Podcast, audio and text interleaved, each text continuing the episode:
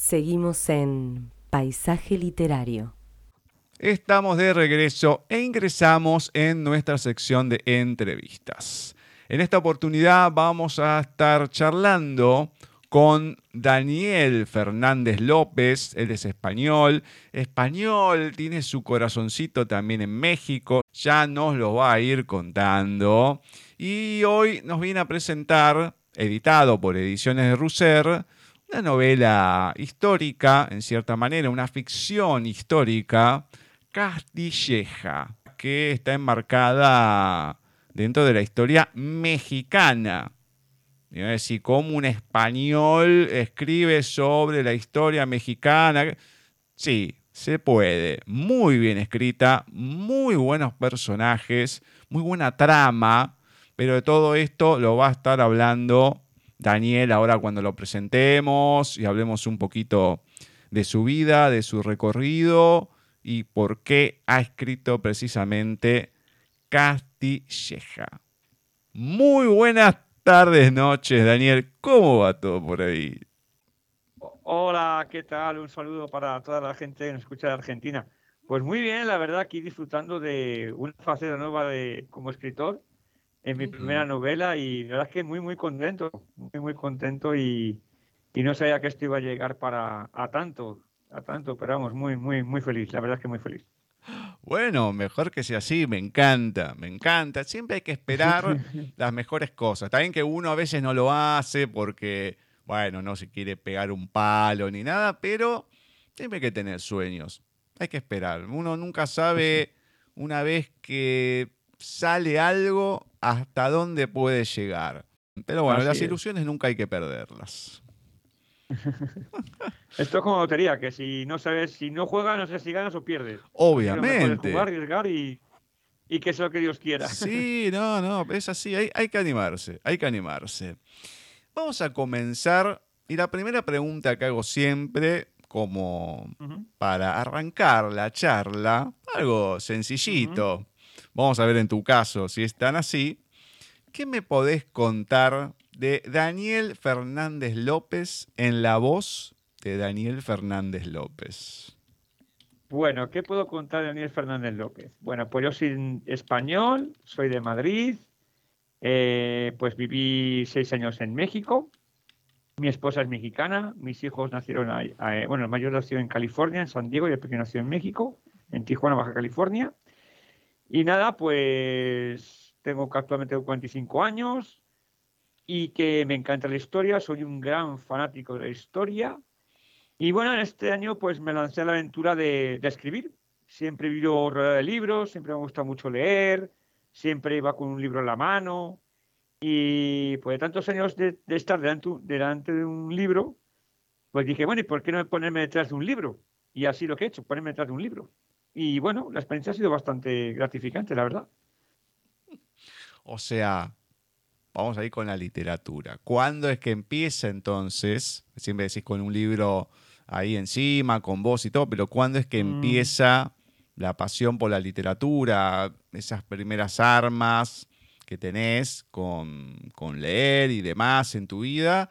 Y la escritura, ¿en qué momento surge? Pues decís ahora la novela, pero ya venía de antes, ¿te surgió en algún momento puntuar por algo? ¿Cómo fue todo esto?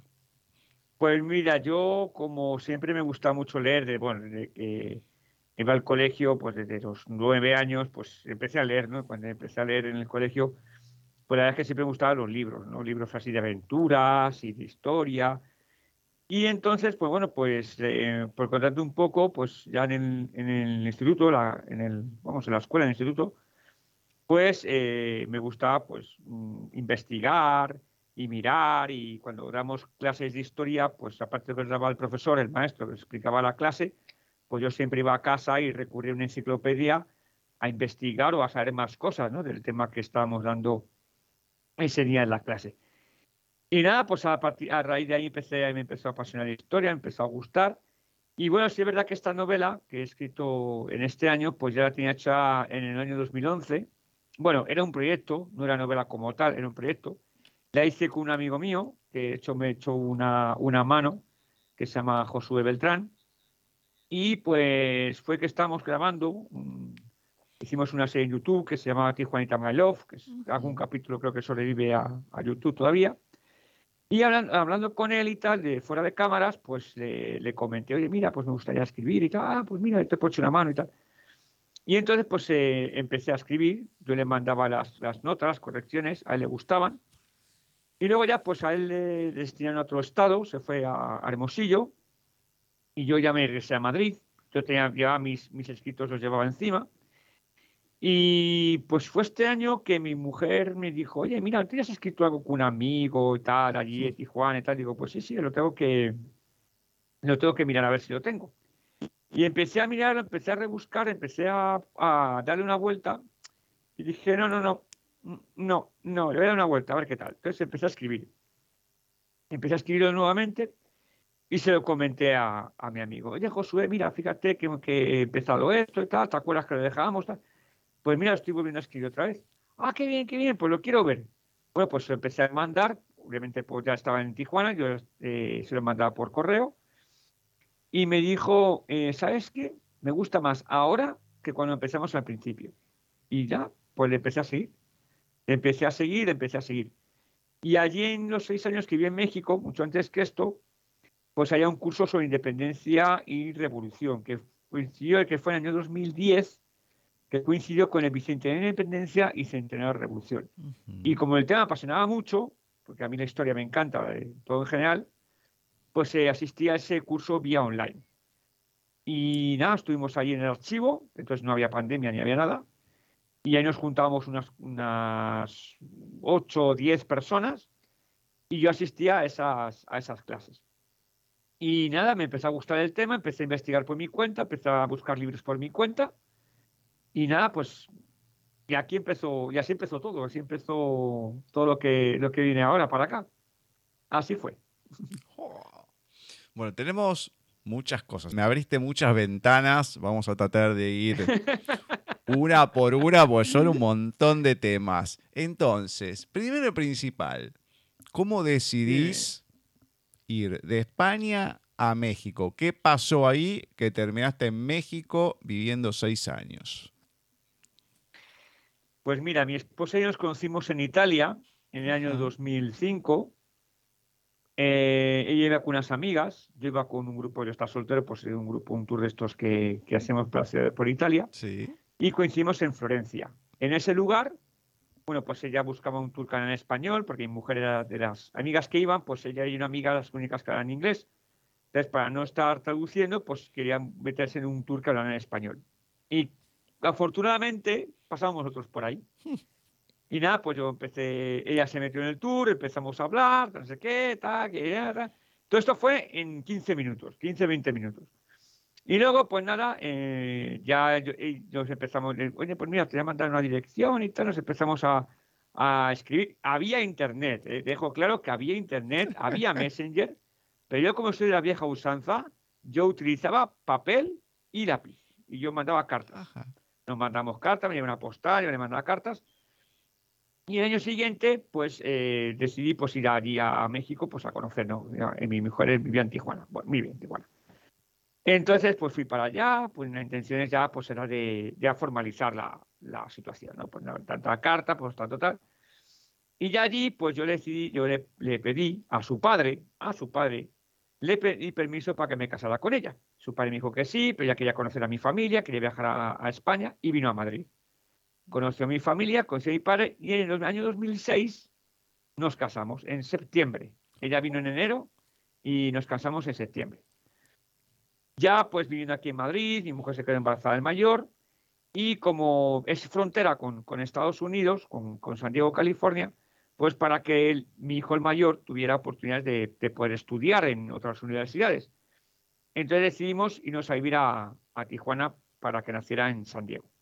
Y así fue.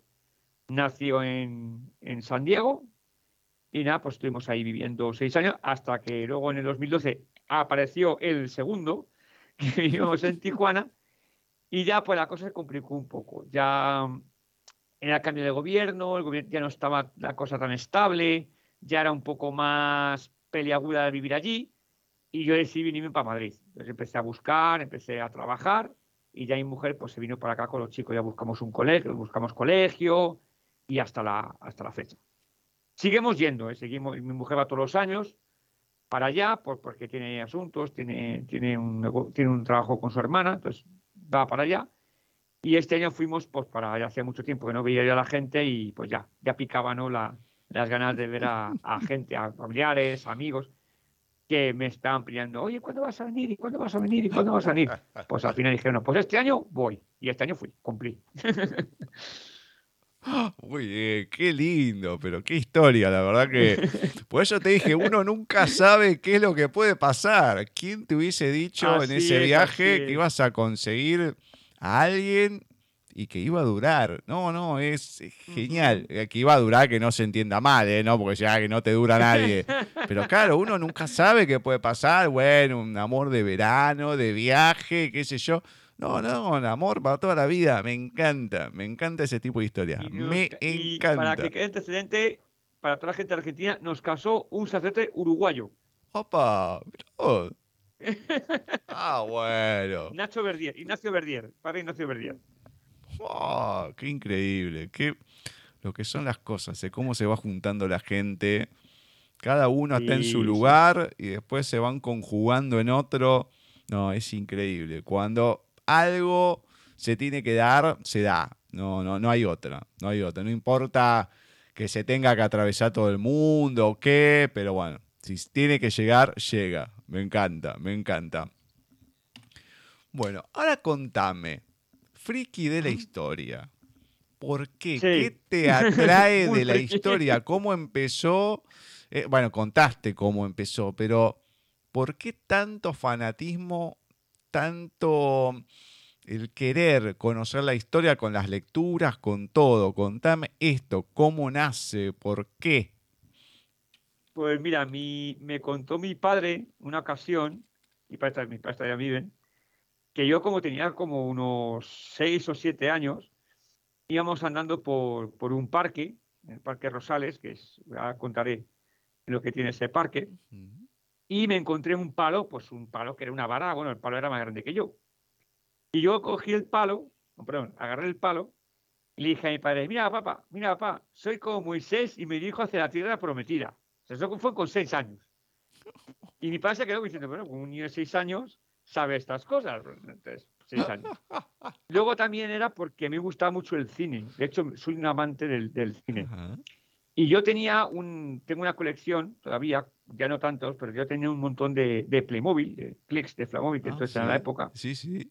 Y en el cuarto de mi casa, en el cuarto, pues yo montaba unas batallas impresionantes. A mí me encantaba todo lo que era el ejército, todo lo que era la milicia, eh, las películas del oeste, pues me fijaba mucho en, sobre todo en las películas de caballería, ¿no? Cómo iba la formación de la caballería, pues me dice mi madre que dice, hijo, es que era para, coger una cámara y grabarte, porque es alucinante el cuarto, cómo tenías montado, pero a la perfección, o sea, es decir, cómo montaba las líneas de caballería, o sea, era una fijación por, por, por lo militar.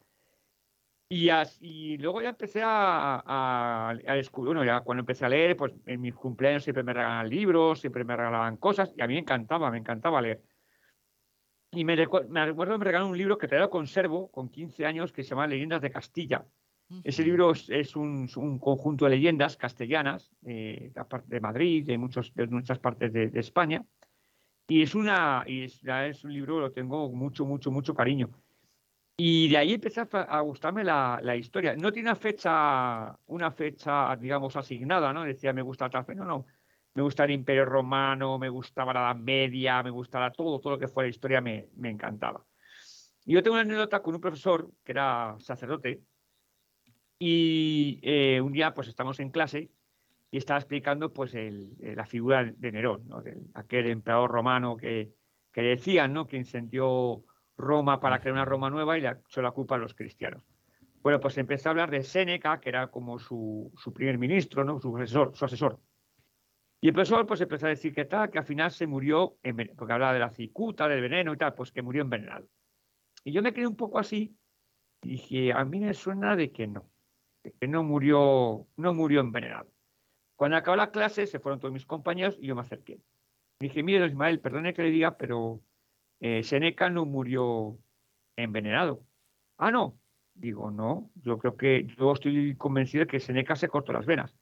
Pues usted me tiene que demostrar si realmente Mm. Seneca se cortó las venas. Bueno, pues yo llegué a mi casa, agarré, pues tenía un montón de, en mi casa siempre había enciclopedias, yo me las devoraba las que podía, y me busqué la grafía de Seneca. Bueno, pues la grafía de Seneca era una columna entera más un, un trozo de, de otra media. Y a puño y letra la, la copié. Ah, para ver que la copiaba, pues yo me la leía y me la aprendía. Y efectivamente al final ponía que en su, en su muerte se cortó las venas. Bueno, pues yo fui a... No teníamos clase ese día, el profesor estaba en su despacho, yo andaba buscando entre su despacho. Dije, mire Ismael, eh, aquí tiene usted la biografía completa de Seneca y al final pone que, como yo le dije a usted, que se cortó, se cortó las venas, eh, se suicidó, vamos.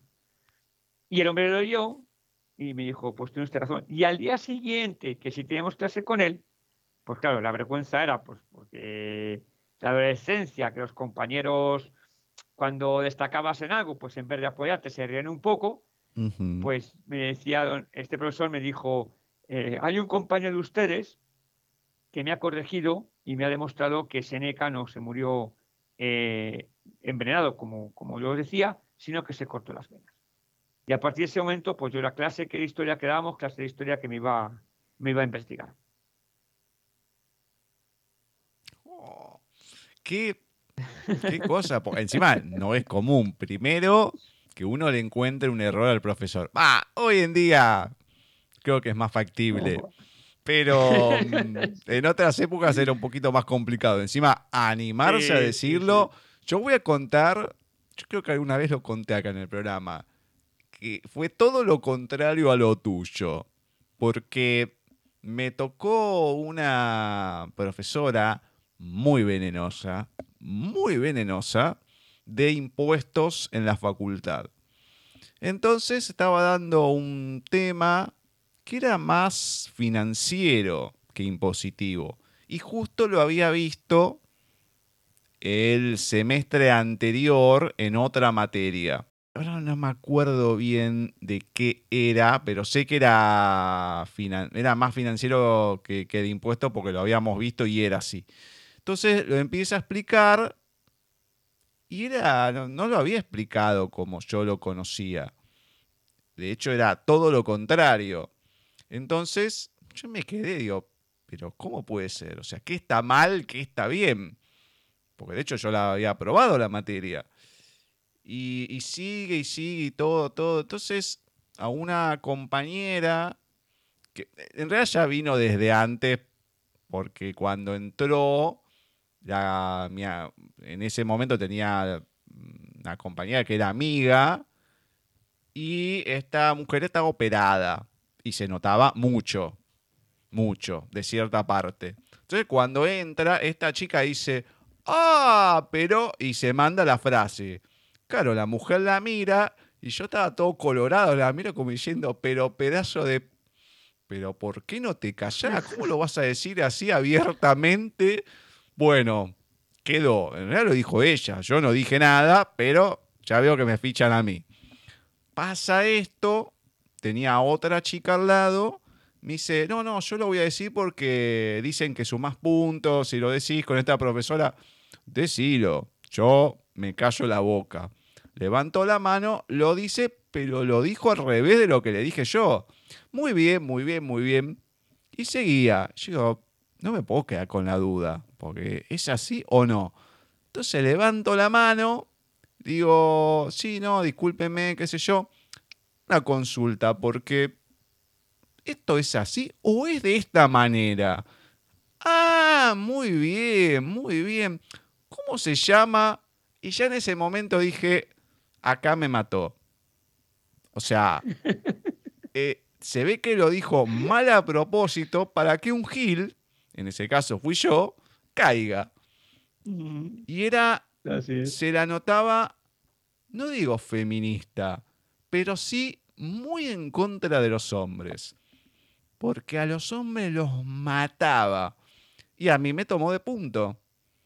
Me hacía pasar todas, ¿eh? Todas, o sea, to- me las hacía todas. De hecho, no la probé la materia. Y cuando no la probé, yo ese día justo no fui, mis compañeros de grupo dicen que todo el curso se les acercaron y les dijeron, no aprobó por quién era. Todos estaban, capaz que seguramente no aprobé porque hice mal las cosas. Yo que quiero creer eso. Todos le dijeron eso. Dice, no, este pibe no aprobó por quién era, porque lo tomó de punto. No, yo tuve la experiencia totalmente contraria a la tuya, desgraciadamente. Pero qué bueno que es que si alguien se equivoca, más allá que sea el profesor o no, que te lo admita y que lo, lo pueda decir y marcar, porque, a ver, equivocarse puede equivocar cualquiera. Y viste que hoy, más hoy en día, porque va pasando y es como que no se sabe cómo se van descubriendo cosas nuevas de la historia. Decir, pero ¿cómo que esto no se sabía? Porque son cosas fundamentales. Y sí, a pesar de todo, se siguen descubriendo cosas. Sí, sí, sí, sí, sí. Ahora lo que pasa es que ordena la desinformación y la información con todo lo que está pasando ahora con el, el pasado 12 de octubre, con el tema de Cristóbal Colón, que están quitando las estatuas, que están, están derrocando cosas, nos están llamando que somos unos asesinos y que somos unos esclavistas y que somos... Y la, realmente lo que reina ahora no es la información, sino la desinformación. Que era muy fácil criticar y no leer y es muy fácil acudir a San Google, que es el que lo, cura todo y que lo mira todo, pero no realmente te acercas a un libro que es donde realmente te cuenta la realidad. Además que todo tiene que ver con un contexto histórico también. O sea, no se puede poner lo que se hacía antes como si fuese hoy, porque en esa época de conquistas, de, guerras o en cualquier época que fuese de esa manera, las cosas lamentablemente se hacían así. O sea, ya está, ya pasaron, fueron así. El tema es cómo se estén haciendo ahora, qué conciencia se haya tomado, qué no, cómo se diga, etcétera, etcétera, etcétera se encontraron con eso, se hizo de, esa manera y mucha gente también se aprovechó. No hay que olvidarse que muchos de los que fueron también eran presidiarios. Entonces, para librarse... el ejército español estaba considerado, bueno, de hecho los, los desde Cortés, desde los que acompañan a Cortés, hasta lo que eran los tercios, que es la actual legión, era, sí, verdad, que era lo peor de España, es decir, eran los, ladrones, asesinos, violadores, etcétera, etcétera, que dan dos opciones, o bien entrar al ejército o bien pudrirte en la cárcel. Claro. Entonces decía, bueno, si me dan comida, si me dan para vestir y tengo la posibilidad de poder matar, pues prefiero el ejército. Y sí, obviamente. No, no, totalmente. Y más en, esa, en ese viaje que no se sabía qué iba a pasar. Entonces sí, bueno, sí, no tenemos para pagarle a nuestro ejército ni nada, además que los necesitaban. Pues en toda esa época estaban contra los denominados los moros, tenían que ir de conquistas y demás dentro del territorio español. Entonces, bueno, ¿querés? Bueno, ¿qué es lo que hay? Esto, bueno, llévatelo. O se mueren ahí o se van. Y si se van, bueno, pueden llegar a ganar fortuna, que después se la sacaron a todos. Pero eso es otro tema. A ver, si es lo que lo que decía mi mujer, ¿no? Me comentó hace unos días, oye, todo lo que se llevó España de, México, ¿dónde fue a parar? Digo, mira, si vas al canal de la Mancha, eh, hay galeones españoles hundidos con galones de, con doblones de oro, que hace unos años se intentó rescatar esos doblones de oro, pero como los ingleses no quisieron porque están en sus aguas, pues no podemos tocar nada de ahí. bueno, también en en, cercano a México debe haber, pero hundidos a morir. Están ahí nomás. Sí, sí, sí, sí, Están ahí no. ¿Qué fue que escuché hace poco? Ah, ¿Sabes que ya no me acuerdo si fue algo? Sí, en algún documental me parece que fue. Que era precisamente eso, que habían pasado con un avión, que habían detectado algo de hace mm, varios, o sea, bastantes décadas atrás, que lo había heredado otra persona que se lo pasaron. empezó a investigar con tecnología y todo, y que sí, había, pero muchos, muchos galeones hundidos, y, y después terminó ahí, como que no lo siguieron. Pero bueno, y con plata y demás, invertir y ver qué hay ahí y ver si se puede sacar, pero tampoco que era, viste, a miles y miles de kilómetros metido en, en el océano. No, no, estaba ahí nomás. Es una cuestión de ir y bueno, y ver si se puede sacar, pero igual, a lo que voy. Se- eh, todo tiene según un el gobierno contexto inglés histórico. no puede. No, según el gobierno inglés no se puede, porque hace unos, unos años, allá por el 2000 y algo, Unos especie de arqueólogos submarinos intentaron rescatar, vamos, vieron galones de oro, galones españoles, intentaron sacar y el gobierno inglés eh, les, les negó, porque les pertenecía a ellos por estar en aguas internacionales, entonces no pudimos sacar, no pudo sacar nada, de hecho se denunció y todo de que, de que una expropiación de, de, ¿cómo decían? Expropiación de material o algo así, sacaron una ley que no se podía sacar nada de ahí porque era perteneciente al, al gobierno inglés. No, no, está bien, pero yo te estoy diciendo en, en aguas mexicanas, ¿eh? No te estoy Sí, diciendo. sí, no. Pero bueno, qué sé yo. La verdad que. eh, pero igual no, no quita todo lo, lo que pasó, pero eh, estaba todo en un contexto histórico y con la gente que había. Punto. Entonces, ahora, condenar a la gente de hoy en día por eso, esa es la cuestión. Gente que no tiene nada que ver, que no lo hizo, que es otra mentalidad y todo. Algunos lo pueden remarcar y les encanta, seguramente, pero tampoco puedes condenar a todo un pueblo por lo que se hizo, claro. porque ningún pueblo en realidad estaría a salvo, porque todos los pueblos hicieron alguna masacre a otro, etcétera, etcétera, etcétera. Entonces, nadie está exento de nada en la historia. Así es, aquí, bueno, aquí tuvimos los romanos, tuvimos los franceses, tuvimos los musulmanes. Entonces, si tenemos que pedir perdón o si en caso de que nosotros tenemos que pedir perdón, puf, no tendríamos, no acabaríamos nunca, ¿no? Porque tenemos que pedir tenemos que Roma tenía que pedir perdón, eh, Francia nos tenía que pedir perdón, África nos tenía que pedir perdón, o sea que no, no acabaríamos nosotros tampoco, toda la gente nos tiene que pedir No, perdón por todo lo que hicieron aquí en España. La culpa de todo lo tienen los sumerios, olvídate. Ahí empezó todo. Hasta que no pidan perdón ellos, nadie va a pedir perdón de nada. Sí, no, no, to- to- siempre se puede ir más atrás. Siempre se puede ir más Así es. atrás. Bueno, contame ahora sobre otra etapa que es hermosa para quien lo ha pasado. Ceci, lamentablemente, bueno, no, no puede estar. Tuvimos una complicación técnica, pero seguramente lo hubiese entendido bastante bien, dado a su etapa hasta hoy en día, aunque no como en otras épocas, de docente.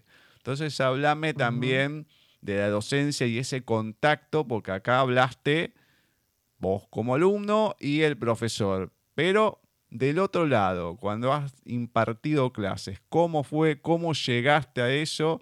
¿Y ¿Cuáles fueron esas sensaciones, esas vivencias?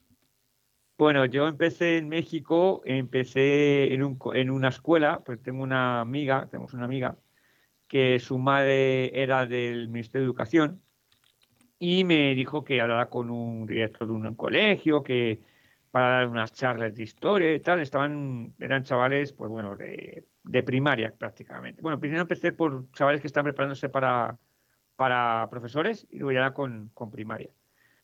Y bueno, pues eh, hablé con el director, en la escuela, eh, estuvimos hablando y tal, vino la jefa, la que llevaba el área de historia del, del colegio, y bueno, me propuso pues hablar de, ah, que como es español, Europa y tal, y los chicos también de Europa, pues hablar de la edad antigua y la edad media. Digo, vale, perfecto. ¿Y qué quieren temas, algún tema específico de la edad media, un tema específico de, de la edad antigua? No, pues que querían que hablara de Grecia y Roma. Bueno, pues Grecia es fácil, les metí pura mitología, y de Roma, pues bueno, también les metí por lo que eran las guerras púnicas y la- bueno, lo gracioso fue, pues lo hice, bueno, como eran chavales un poco más, más mayores, pues no lo hice tan teatralizado como hice con los, con los, con los más pequeños. Entonces, eh, les gustó, de hecho, una chica, me acuerdo que una de las alumnas de este grado superior tenía un libro delante y estaba todo lo que estaba, toda la todo lo que estaba explicando la chica me hacía así con la cabeza, me sentía con la cabeza, como diciendo que todo lo que estoy explicando viene en el libro, y yo ese libro no había tocado yo para nada. Y le, la, la, pues les, les, gustó mucho. De hecho, me decían que si podía dar otra clase, que si les podía dar algún. Digo, sí, sí, no hay, no hay ningún problema. me invitaron a una especie de obra de teatro eh, de entre hablaban de Villa y Zapata, pues que contaban lo que pasó a la revolución, ¿no? De Villa y Zapata, fue un, o teatro que invitaron por, por, el profesor. Ya con los chavales, pues bueno, ahí ya les metí un poco más de juego, ¿no? Ahí ya hablando de, de Grecia, pues expliqué pues que los, tienen a los, los dioses griegos, quién eran, por ejemplo, los héroes de la mitología griega, ¿no? Ulises, Perseo, Teseo. Y lo más gracioso fue cuando expliqué lo que era el paso de las Termópilas, que les conté, ¿sabéis, lo que es el paso de las Termópilas? Y todos, no, no, ¿qué es eso el paso de las Termópilas? A ver, la película de 300, sí, sí, sí, sí, pues eso es el paso de las Termópilas.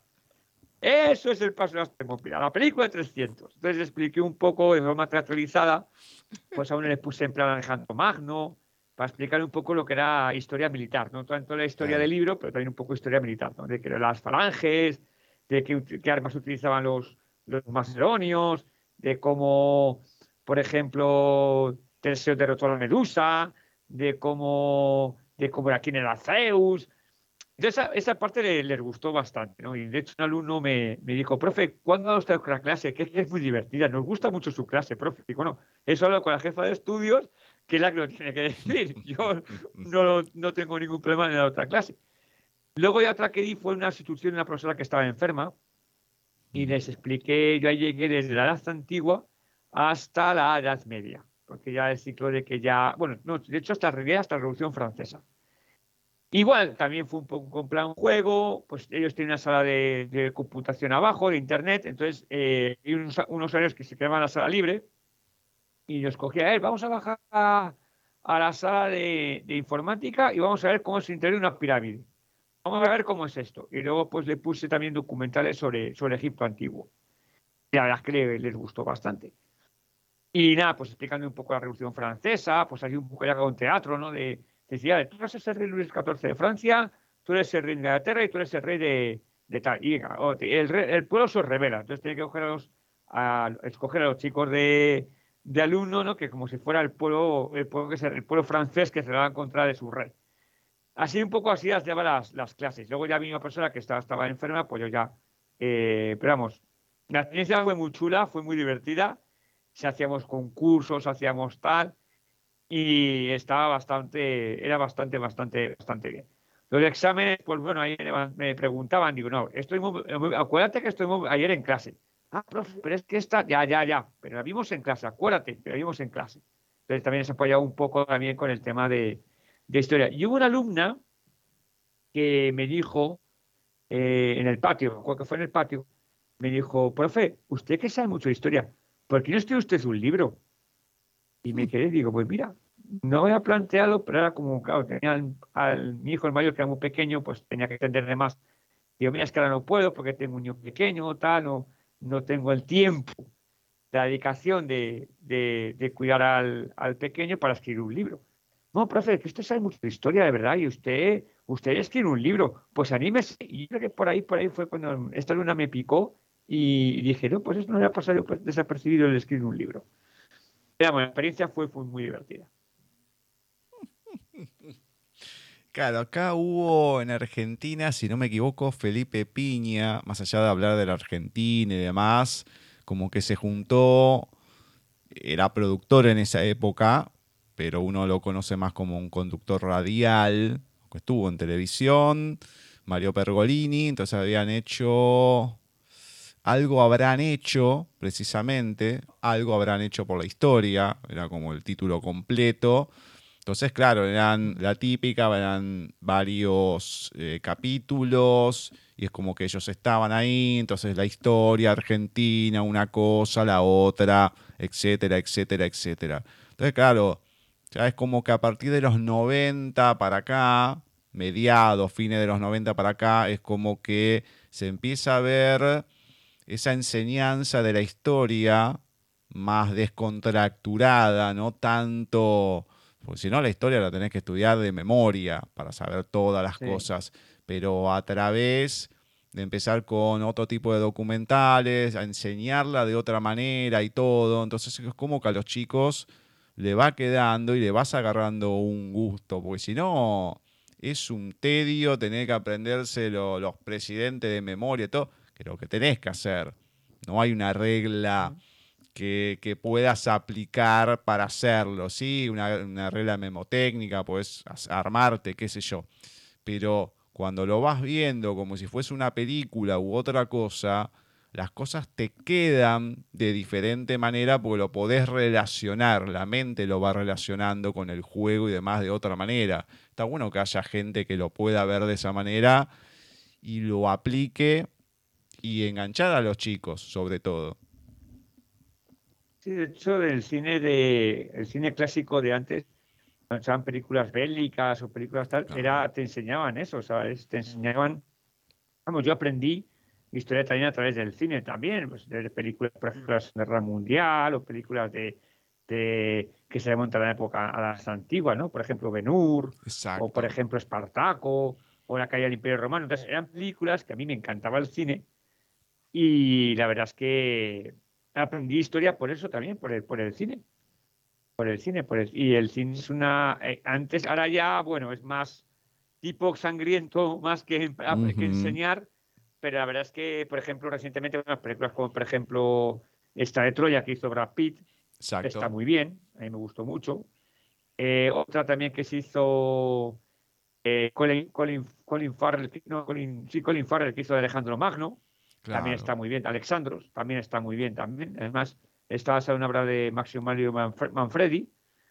O sea que el cine te enseña. El cine te enseña. Ahora el cine es más violento, sangriento, eh, no te enseña casi nada. O sea, es decir, violencia, violencia, violencia y, muy poca, muy poco guion. Y es una pena, la verdad. Pero a través del cine, el cine he aprendido, o sea, yo he aprendido mucho de historia a través del, del cine. La verdad es que sí. Ay, ahora se me fue la otra película. Ay, ¿cuál era? Que, era del 2000 también, que la otra conocida porque Troya vino después, el Gladiador. Gladiador. Gladiador, Gladiator, sí. Que a lo mejor no es tanto, tanto historia, pero te mete en un contexto histórico que te, te, va entrando y te, te va gustando. También tienes también. No, no, no, hay muchas cosas. Claro, pero hoy, antes se hacía más ese tipo de películas. Hoy no, no mm. tanto, van por, por otros medios. Pero, mm, pero, sí, sí, son películas como que te van entusiasmando para seguir tal cosa. Uy, mira qué bueno esto. Uy, pero esto era así realmente. ¿Cómo fue? Y ahí están las preguntas que la gente, como decís vos, ¿vieron 300? Sí, bueno, ¿qué? Entonces, es como que te engancha de alguna manera. Mira, yo ahora estoy repasando, en su época lo vi poco, pero ahora con la tecnología y todo, que lo podés ver en cualquier momento, me enganché con la serie de los viajes de Hércules, la del 90. Mm. Obviamente que hay cualquier cosa, hay capítulos que voy a decir ¿qué es? Esto es un delirio, ¿no? Pero mezclan pero un montón de cosas. Los primeros estaban buenos porque tenía que ver algo de mitología, aunque muchas veces lo mezclan en vez de ser el Ares, ser el hermano de Zeus, es el hijo, que ya te mezclan un montón de cosas que decís, no, bueno, ya acá estamos diciendo cualquier cosa. Pero hay algunas que, que están buenas, por lo menos que yo, ves de, historias, a mí me gusta la mitología en sí, entonces mm. es como decir, uy, bueno, te entusiasma y después es una porquería atroz, pero bueno, ya está, uno lo ve desde otro, desde otro ámbito. Pero poder ver ese tipo de cosas, qué sé yo, a la gente le... a alguna gente por lo menos le gusta. Está bueno incentivar, está bueno incentivar. Y antes de pasar a lo que es el libro, quiero que también cómo llegaste a dar estas conferencias precisamente en la Embajada de México, porque siendo español, dando en la Embajada de México en España. Pues ¿Qué pasó acá? Claro, o sea, uno se imagina más el mexicano que está viviendo en España, que va a veces, o en México, el español que va a la embajada y enseña. No, bueno, acá no, se da de otra manera. Entonces, también, ¿cómo llegás a esto y cómo se dio todo, ¿no? De enseñanza, lo que fuiste dando en estas conferencias y demás. Sí, mira, pues fue porque yo estaba en la Embajada de México, que está al lado, y estaba pues haciendo un trámite para, para mi mujer, para, los chicos, para que vinieran aquí a, España. Y hablando con un funcionario, un chiquito de Veracruz, pues le dije, oye, mira, eh, eh, estáis en el mes de va, a ser esto era como por agosto, finales de agosto, por ahí. Pero me dijo, le dije, mira, este, se acerca mes patrio, se acerca septiembre y tal. ¿Tenéis a alguien que dé una conferencia sobre la, sobre independencia de México? Y me dijo, no, no, no tenemos a nadie que, que, que dé ese tipo de conferencias. De hecho, aquí no, no casi ni se, ni, ni se hace nada. Pues mira, yo di clase, expliqué un poco, ¿no? Clases en, en México y tal. Tengo un título sobre el, el IMAC, que es el Instituto de México, pues para, para pues para daros una, una pequeña charla ¿no? de la historia de México y tal, de la independencia. Ah, pues mira, ponte en contacto con esta persona y tal y tal. Entonces me puso con contacto con la que entonces era presidenta de la colonia, que era Esther Chiunti, y pues eh, me puse con ella, por, me dieron el correo, me puse a hablar con el correo, me pasó un teléfono, me puse a hablar con ella, mira, pues mira, yo soy Daniel Fernández, ah, pues mira, pásate un día por aquí y hablamos. Digo, vale. Me pasé, me presenté, mi nombre es Daniel Fernández, soy español, tal. Me dice, ¿y cómo un español sabe la historia de México un mexicano? Y bueno, pues porque tengo libros en casa, tengo, pues mire, tengo varias biografías, tengo de Santana, tengo de Benito Juárez, tengo de Iturbide, tengo de, de Hidalgo, tengo de, Morelos, tengo de, de, un montón de información, ¿no? De la independencia de México. Y en el 2010, pues salió una serie de televisión que televisa, que se Gritos de y precisamente por el centenario de la independencia. Y tengo también esa serie de televisión. Esperamos que yo pueda dar una charla y tal. Ah, pues sí, sí, sí, tal. Mándamela por email y yo voy estudiando. Vale, se lo mandé por email. Ya estuvo bien. Y me dijo, ¿tú puedes venir el primer miércoles de mes a dar una charla? Yo, sí, sí, sí, sí, sí, sí. Bueno, pues el miércoles tal, vienes y, y te presento. Bueno, pues de repente yo digo, ah, pues será poco. Esto fue en el 2014 será poco, será una conferencia de, de 8 o 10 personas. Entonces yo estaba trabajaba en una en unas oficinas, pues era para dedicar a, los emprendedores a los empresarios. Y a mi jefe, vamos, a mi compañero, dije, oye, Víctor, mira que me han invitado para esto. Ah, mira, pues sería bueno que lo pongamos a redes sociales por si alguien se quiere acercar. Ah, vale, vale, vale. Bueno, pues ya publicar en Facebook, se publicó, tal. Bueno, pues de repente, que yo llego al lugar, Claro, no había nadie. Y bueno, pues a lo mejor no hay nadie que le interese. Nombre que veo entrar gente y gente y gente y gente. Total, unas veintitantas personas. Había gente hasta de pie. Digo, madre mía, y esto no creo que sea todo para escucharme a mí, será mejor porque hay algo importante que ganar. Yo estaba temblando, o sea, estaba yo en el asiento que digo, madre mía, como me equivoque, me van a cortar aquí la cabeza. Bueno, pues resulta que lo preparé, lo hice teatralizado, totalmente llevé una bolsa con caramelos porque estoy explicando unas cosas y tal. Y nada, pues me, me, puse a explicarlo, me puse a contar, no sé qué, no sé cuántos. Y pues la conferencia duró una hora. Bueno, me extendí más de una hora. Y cuando acabé, me dio un, un, diploma, me dio tal. Y un, se me acercó un señor, ya muy mayor, me dijo, ¿sabes qué? Es la primera vez que da alguien una historia de México como has dado tú. Ni en los colegios no la dan así. Os expliqué todo, dirá, con Morelos, tal, Bueno, pues a raíz de ahí me querían llamar para otro. Bueno, pues fui para otra. 5 de mayo, la batalla de Puebla. Ahí ya fue menos gente. Esperamos, igual, un señor me dijo, oye, qué bueno, qué bueno y tal, que un español sepa más de historia de México como un mexicano. Y a raíz de ahí, pues, em, ahí va, perdón. Y a partir de ahí empecé a, hablar. Creo que se me visto. que toca aquí. Ah, y nada, empecé a hablar, empecé a hablar, empecé a hablar, empecé a dar conferencias, empecé a dar conferencias y hasta ahora fecha. De hecho, el año pasado, perdón, el año pasado, antes de la pandemia, eh, hablé del altar de muerte, que significa la muerte, en México, la muerte en México. También hablé de que se cumplía el, bicentenario del fusilamiento de Emiliano Zapata. Este año, bueno, el año pasado por la pandemia, di varias videoconferencias sobre eh, la esclavitud, la independencia, la batalla de Puebla. Y este año, pues hablé de Vicente Guerrero, que fue el 200 aniversario del fusilamiento de Vicente Guerrero, y recientemente hablé también de, la independencia de México, pues con una visual, con gente y tal. Y, y, así fue la, así ha sido la historia. De hecho, me quieren para más cosas. De hecho, la propia colonia mexicana, oye, mira, queremos contar contigo para más cosas, que queremos verte para más cosas, que si nos puedes ayudar con esto, si nos puedes ayudar con otro. Y me dicen, es el, es el español más mexicano que conocemos. Eso lo dice todo el mundo.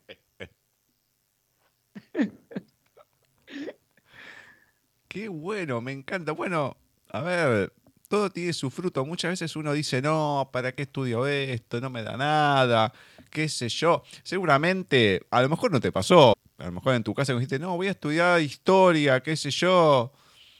Muchas veces, cuando uno dice eso la familia, te miran, decir, pero en serio te querés dedicar a esto, pero no, te ah. vas a morir de hambre, qué sé yo.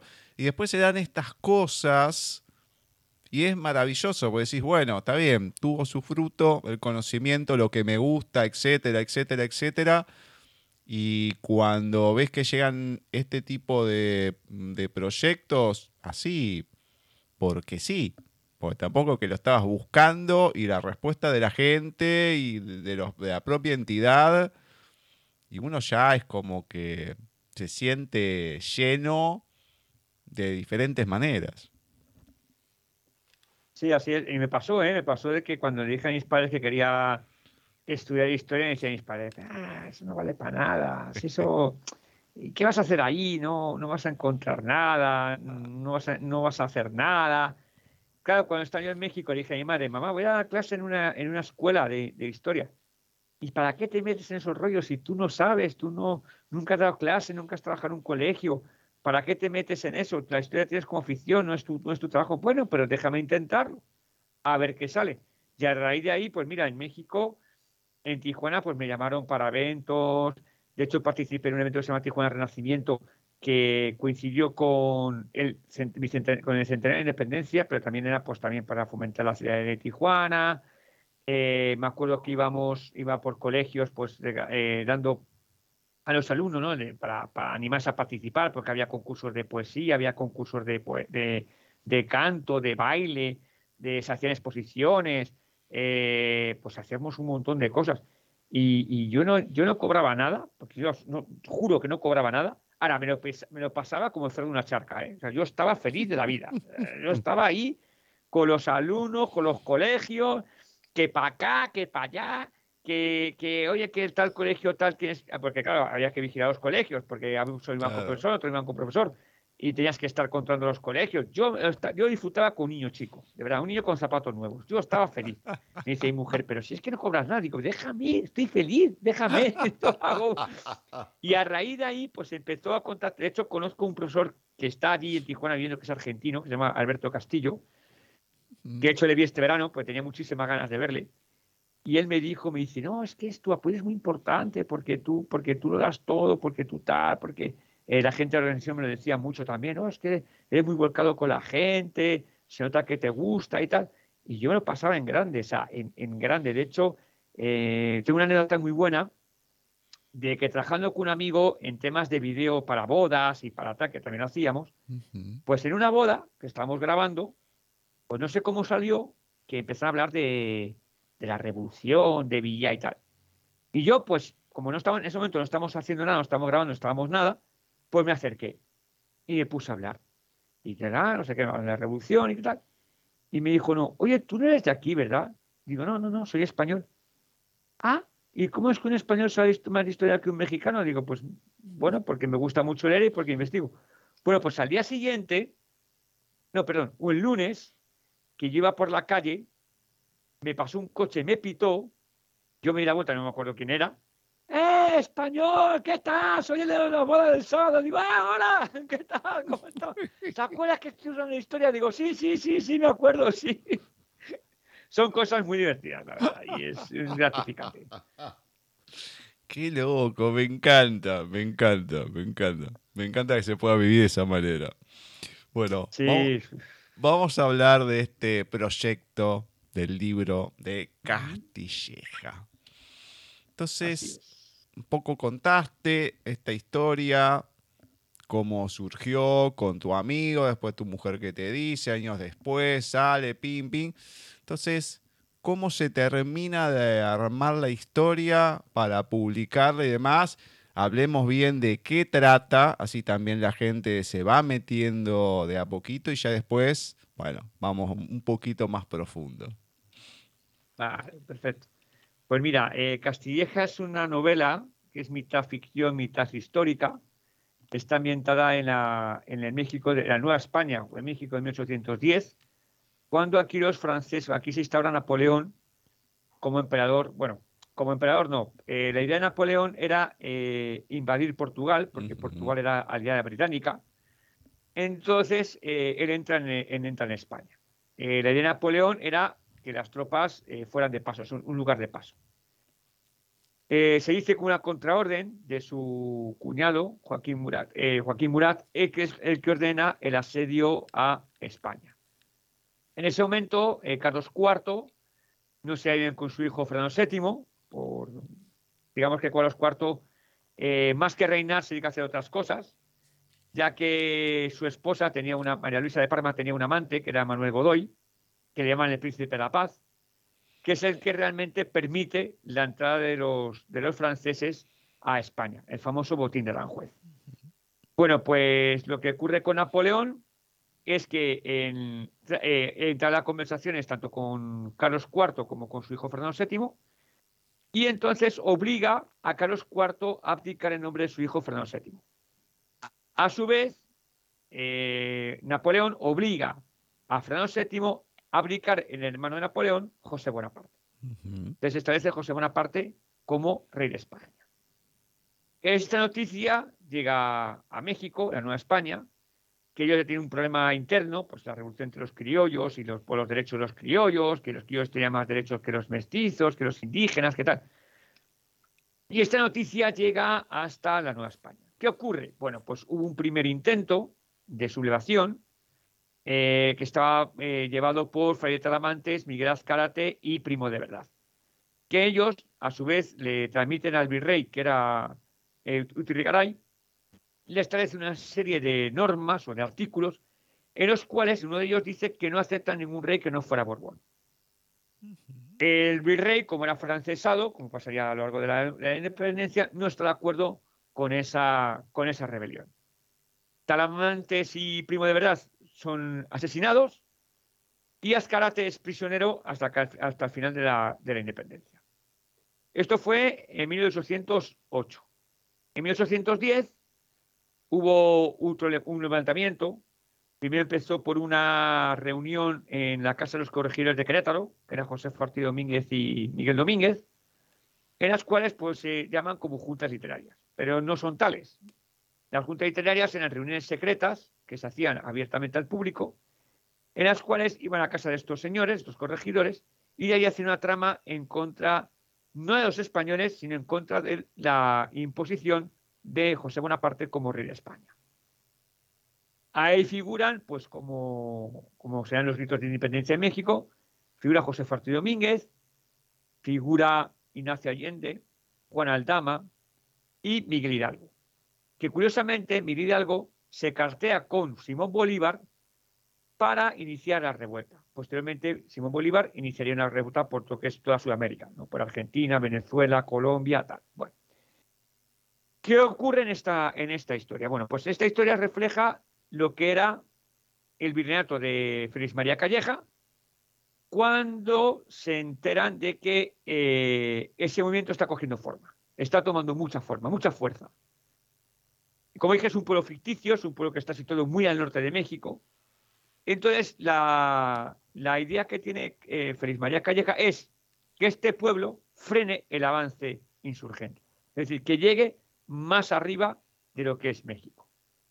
Eh, aquí en esta novela nombro pues, personajes eh, históricos reales, como por ejemplo José María Morelos, Miguel Hidalgo, Allende, Aldama, el propio fue Félix María Calleja, que son personajes que fueron realmente, que fueron reales en esa, en esa época. Y el pueblo es eso, el pueblo cuenta con un secretario, una persona que digamos que es un pueblo, un, pueblo tipo medio feudal, no es feudal del todo. Y este virrey, pues Félix María Calleja, claro que el secretario es ficticio, le, digamos, le, le, ordena el que frene ese avance. Pero ¿qué ocurre en esta ciudad? ¿Qué ocurre en este pueblo de Castilleja? Bueno, pues que en este pueblo de Castilleja no todo el mundo está de acuerdo. Hay, existen dos bandos el bando que está a favor del virreinato y el bando que está en contra del virreinato. O sea, hay gente que está a favor del movimiento de Hidalgo y gente que está en contra del movimiento de Hidalgo. Entonces, en este pueblo se maneja un confrontamiento ideológico, ideológico perdón, en el que, ¿por qué apoyamos a, Félix María Calleja? ¿Por qué apoyamos a Miguel Hidalgo? Es una controversia que existe en este, en este lugar. Bueno, ya me describiste toda la novela, Dios mío. Ya no se puede no, no, no, toda no. Bueno, nos retiramos hasta el próximo programa. No todo, no todo. hay más, hay más. No, me encanta. No, pero queda, queda la semblanza, queda patente de lo, del contexto, digamos, de lo, de lo que vas ahí describiendo. Bien, bien. Y esta cuestión que un poco se habla en lo que es la introducción de ese limbo, que hasta el día de hoy pasa de las ciudades que son limítrofes, que están al borde de otro país. De hecho, acá todo el norte argentino, todos los puentes fronterizos y demás estaban cerrados y la gente cruzaba por el costado a pie, algunos en, bote, medio arriesgando la vida porque tenían que cruzar desde el norte argentino, capaz que a Bolivia, Paraguay a buscar cosas, volver y venderlas porque eran más económicas del otro lado, etcétera, etcétera. Y es como que no, muchas veces no pasa nada, o sea, es como si fuera el mismo territorio. Acá no se cuida demasiado eso, así pasa también droga, tráfico de órganos, etcétera, etcétera, ¿no? De todo. El que tiene que ir a trabajar como el que lo usa para otras cosas. Todas las ciudades limítrofes, los pueblos, etcétera, etcétera, a lo mejor más de lo que es Latinoamérica. No sé, del mundo en general, Europa y todo, bueno, África, ni hablemos, pero estoy hablando de, otro, de, Europa más que nada, a lo mejor Estados Unidos, pero esa cuestión de que a veces estás en el medio de la nada, o el que pasa de un lado a otro a trabajar, se corta por algo, por ejemplo, como pasó en la pandemia, no podés ir a tu lugar de trabajo, te quedas sin nada, entonces hay cuestiones, eh, o inclusive te lo llevo a lo cuando fue el término de la Segunda Guerra Mundial, cuando se divide Alemania, familias de un lado, del otro, y que no nunca más o tuvieron que esperar mucho para, para verse. Un régimen y el otro dividido por un muro. Entonces, todo lo que es limítrofe siempre es complicado en la geografía y queda en este limbo que se grafica en la introducción que también quiero que cuentes quién escribe la introducción, el epílogo y por qué elegir a estas personas. A ver, yo el epílogo escribió Josué Beltrán, que tengo muchísima amistad con él, me ayudó muchísimo. Él es director del Archivo Histórico de, Tijuana y fue la persona que se propuso al principio de que me ayudara, de que me echara una mano con, con este tema, ¿no? Y él, pues sí, me dijo que sí, que no hay ningún problema. Entonces fue a él cuando se lo presenté al principio. Estaba casi, estaba en, nada, estaba en un, en un recipiente, estaba como, como que ahí, ¿no? como que un juego.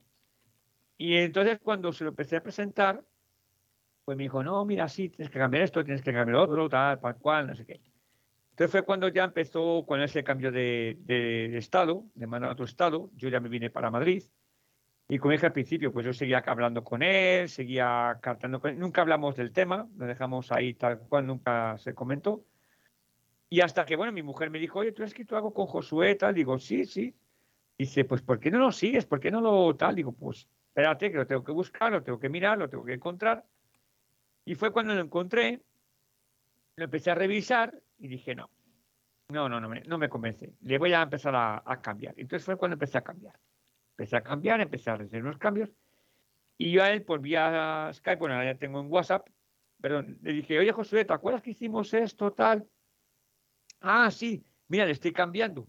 Ah, lo estás cambiando, lo estás haciendo. Pues a ver, a ver, quiero ver cómo lo estás haciendo. Pues yo se empecé a mandar, se lo empecé a mandar y me dijo, ¿sabes una cosa? Me gusta más ahora que cuando empezamos al principio. Y ya, pues ya, empecé, pum, pum, pum, pum, la terminé. Oye, Josué, ¿me ayudas con el prólogo? Sí, sí, claro, le, la novela, ya había leído. Mi historia está muy bien, me gusta mucho. Oye, pues ayúdame con el prólogo. Ah, claro que sí, yo te digo con el prólogo. Y pum, me manda el prólogo. Oye, ayúdame con dos, porque la novela tiene dos finales, ¿vale? Un final ficticio y un final real. Oye, ayúdame con el final real. Sí, sí, sí. Y me puso el final real. Y nada, pues cuando la terminé, yo la registré, tal, y, ahí quedó. Y pues parece ser que ha gustado bastante. Así que la verdad es que muchas gracias a Josué porque fue el que me echó, eh, me echó una, una gran ayuda. La verdad, no una mano, una gran ayuda. Hay una partecita del epílogo que escribe que dice, un relato como el de Daniel que coquetea con la novela histórica y con la contrahistoria. ¿Por qué con la contrahistoria?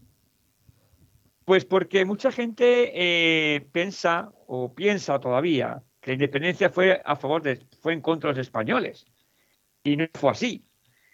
Al principio, eh, los gritos, famosos gritos que dio Miguel Algo, gritó viva eh, abajo el mal gobierno, muera el mal gobierno, viva nuestra Santísima Virgen de Guadalupe, viva la América y viva Fernando VII. O sea, él apoyaba a Fernando VII. De hecho, cuando acababa la independencia, ya la mitad, casi final de la independencia, era con José María Morelos, si era en contra de España, porque fue cuando regresó Fernando VII del exilio, con los hijos de San Luis, regresa a España y del deseado se convierte en indeseado. Entonces es cuando llega al final de la independencia, con Iturbide, con Vicente Guerrero, con Leona Vicario, bueno, perdón, con Vicente Guerrero y con, y con Agustín Iturbide, ya es cuando México se quiere separar de España. Pero Iturbide no quiere todavía la separación de España. De hecho, cuando se, cuando se hace en plan de Iguala, que fue en 1824, 23-24, en unos estatutos se dice, se invita al rey, se invita al, rey, al, rey de España o a cualquier miembro de la familia real a venir a México y establecer la firma de, como, de país independiente. Como nadie se presentó, ni el rey ni nadie miembro real, automáticamente se detuvo la independencia. Pero no fue hasta el final. Pero al final, al final. Creo que Guerrero sí quería independencia, pero Iturbide no quería independencia. Iturbide quería todavía eh, pertenecer a la corona de España. Guerrero dijo, vamos a ver, esto es como cuando te vas de casa.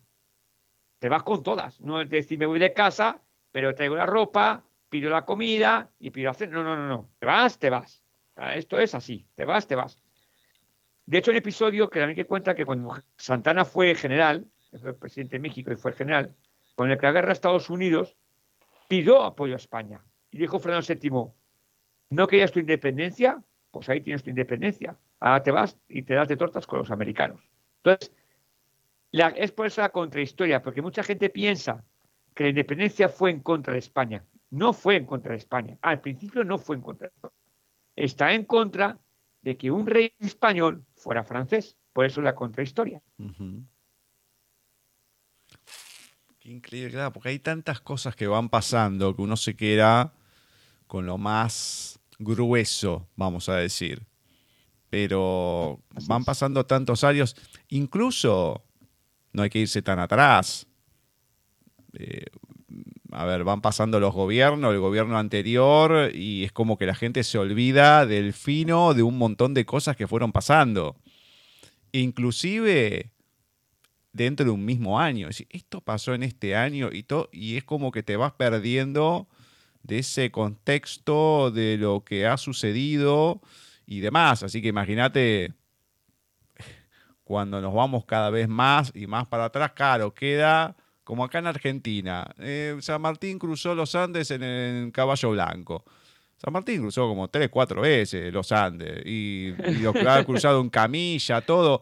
Pero uno de chico te enseñaban que lo había cruzado en el caballo blanco. Punto, nada más.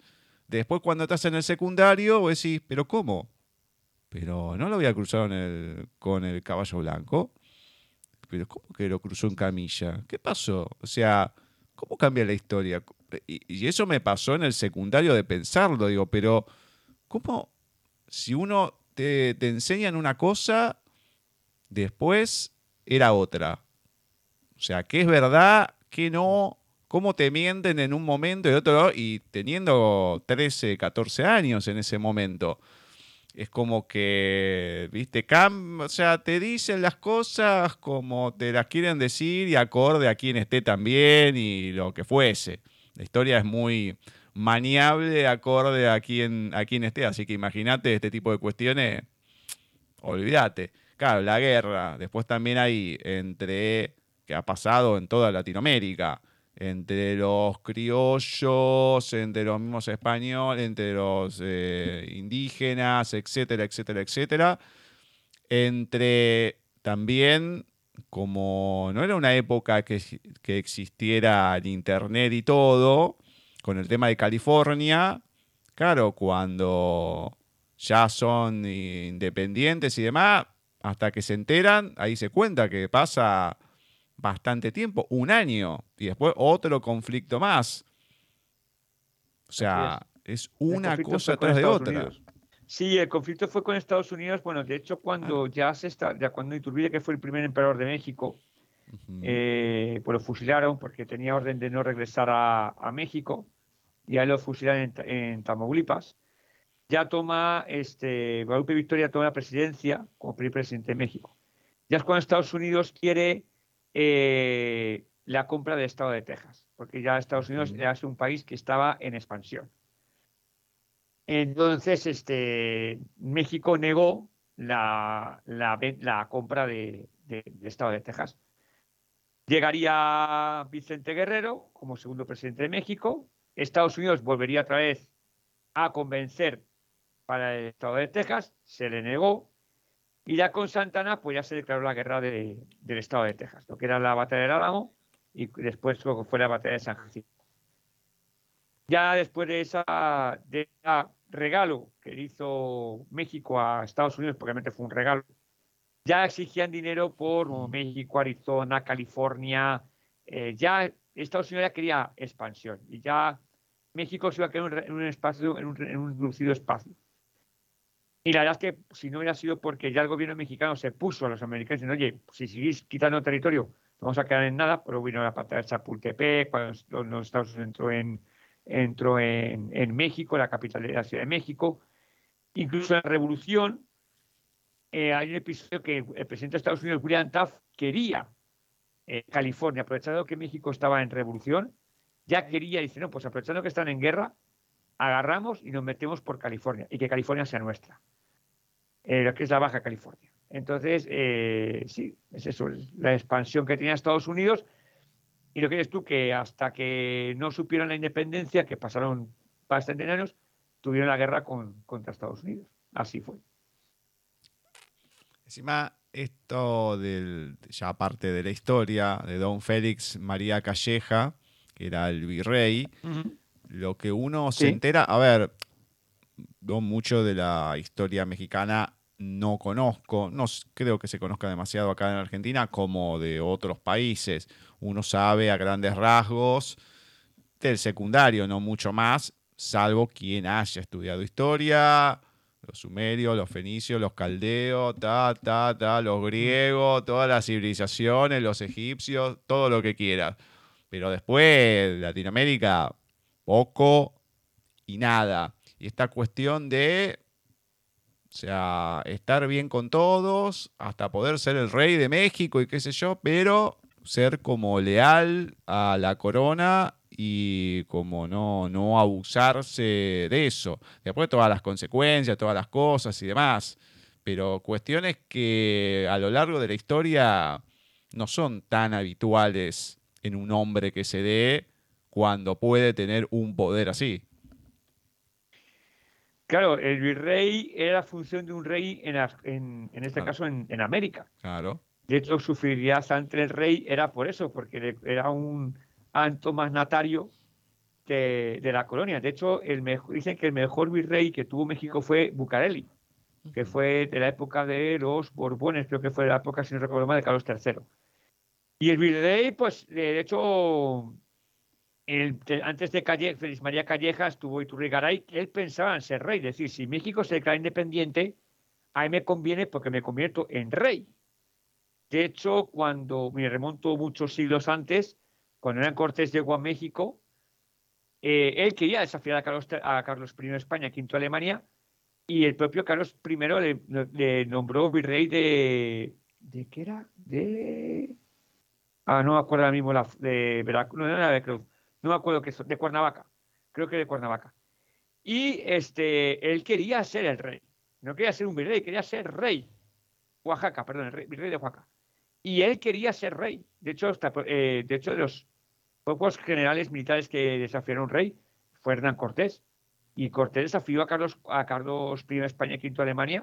De hecho, desobedeció una orden que estando en Cuba, porque su destino era Cuba, él eh, encontró una expedición perdida, de una, expedición anterior, encontró a dos soldados perdidos, y le hablan de oro, oro y el oro y el oro. Entonces él subió, entró por, por Veracruz, que entonces la fundó con la Villa Rica de la Veracruz, y entró por ahí hasta llegar a Tenochtitlan, que no le fue fácil, porque la gente piensa que fue fácil, no fue fácil.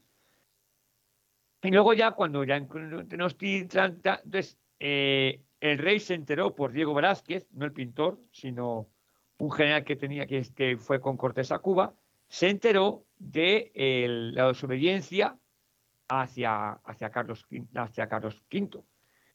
¿Qué es lo que hizo Hernán Cortés? Bueno, pues fue llamado a, España, fue llamado a, Madrid para pedir, cuentas al, rey. Bueno, pues dejó a Pedro Alvarado como el mando de sus tropas en la famosa Noche Triste, la, caída de Tenochtitlan. Entonces él fue a, entrevistarse con el rey y le enseñó un plano, le enseñó, le llevaba objetos importantes para muestra de lo que estaba haciendo. De hecho, su primo, el primo hermano de Cortés, que Francisco Pizarro, estaba esperando, una autorización para entrar en la parte de, Sudamérica, por el Imperio Maya, perdón, por el Imperio Inca, perdón, por el Imperio Inca, por el Imperio Inca. Y entonces fue, eh, Cortés fue el que desafió al rey. Y la verdad es que Calleja no desafía a nadie, o sea, Calleja es fiel a, su nombramiento como, como virrey Eres fiel a la corona de España, aunque en este caso caía en manos de los franceses, pero en ningún momento quería desafiar al, rey. De hecho, creo que ningún virrey llegó a desafiar a, un rey. Y ese era, ese era el, digamos, el juramento eh, de a la, corona. De hecho, si me permites, me voy a remontar a las medias. Eh, cuando Rodrigo Díaz Ibar, el Cid campeador, le hizo jurar al rey Alfonso eh, ante la Biblia, ante la Biblia y a la puerta de una iglesia que le hizo jurar de que no tuvo que ver nada con la muerte de su hermano Sancho. Y a eso le costó el destierro. De hecho, le costó hasta tres destierros a Rodrigo Díaz Ibar. Y, y, él desafió a un rey, pero desafió a un rey por una causa justa. Es decir, porque él acusó al rey de matar a su hermano, que era el, digamos, el primogénito que tenía derecho a hacia, la, hacia la corona de Castilla. Entonces, si hubo gente que desafió a un rey, correcto un rey, pero en este caso ya en la, Nueva España, yo creo que ningún virreinato o ningún virrey desafió a un rey porque primero no le, no le convenía. El estatuto que tenía era muy alto y, claro, perder un estatus en la sociedad tan alto por desafiar a un rey, pues yo creo que lo que pasa es que él, tenía, problemas. yo creo que Calleja tenía más suficientes problemas con, con atajar a, Hidalgo y a, Morelos se preocupase de desafiar al, rey. y, si hay, o si hubo un personaje, creo que odiado y amado a partes iguales en la historia, o por lo menos de lo que uno conoce a grandes rasgos de la historia española, es el Cid Campeador. No hay ninguna duda de eso. Sí, sí. Es que hay mucho mito. Eh, está el mito y está la realidad. El mito es que un caballero, bueno, que era lo mejor, el mejor alfred del rey, era el no a más, ¿no? De la Edad Media, como un Superman de, Castilla, ¿no? esa es la parte, la parte, digamos, el mito. La parte real es que, bueno, era Sir Alfred del Rey, pero también era caudal de impuestos, era también no muy querido, bueno, sí era querido en España, pero bueno, era un personaje, pues era, a ver, era, era un sicario. ¿Por qué? Porque cuando sufrió un destierro, claro, era sicario, porque él ofrecía su espada al mejor postor. Le da igual que fuera musulmán, que fuera castellano, que fuera judío. Él daba su espada al mejor postor. Pero por una sencilla razón, porque detrás de él le seguía mucha gente. Entonces él tenía que pagar a esa gente, a esos soldados. Los tenía que pagar de una manera. Entonces él ofrecía su espada a todo aquel que se le pusiera en su camino y diría, mira, eh, todo el mundo sabía su hazaña, todo sabía su, su, lealtad al rey, que realmente era leal al rey. Pero claro, él tenía que ganar dinerito. Yo tengo que ganar dinero, yo hago lo que sea. Es decir, si, si me tengo que matar a, de hecho, por ejemplo, el Mir de Zaragoza, Al-Mutanín tenía un hermano que se llevaba muy mal con él y el propio Cid se ofreció a, Al-Mutanín a, luchar contra su hermano. De hecho, el conde de Barcelona, que era Ramón, este, Belenguer, también ofreció su mano para, para, acabar con el, con el, comendador de Barcelona. Es decir, el rey en realidad era un sicario, era un hombre que, daba su espada al que fuera. Oh, Dios mío. Bueno, volvamos a, la novela y antes de alguna lectura y demás. No, no, no, porque a mí me encanta, me encanta porque es, yo hablo desde el desconocimiento y cuando uno escucha a alguien que sabe, y obviamente te quedás y gusta porque vas aprendiendo. A mí me encanta, pero olvídate, te voy tirando personajes, no terminamos más acá. Olvídate, olvídate.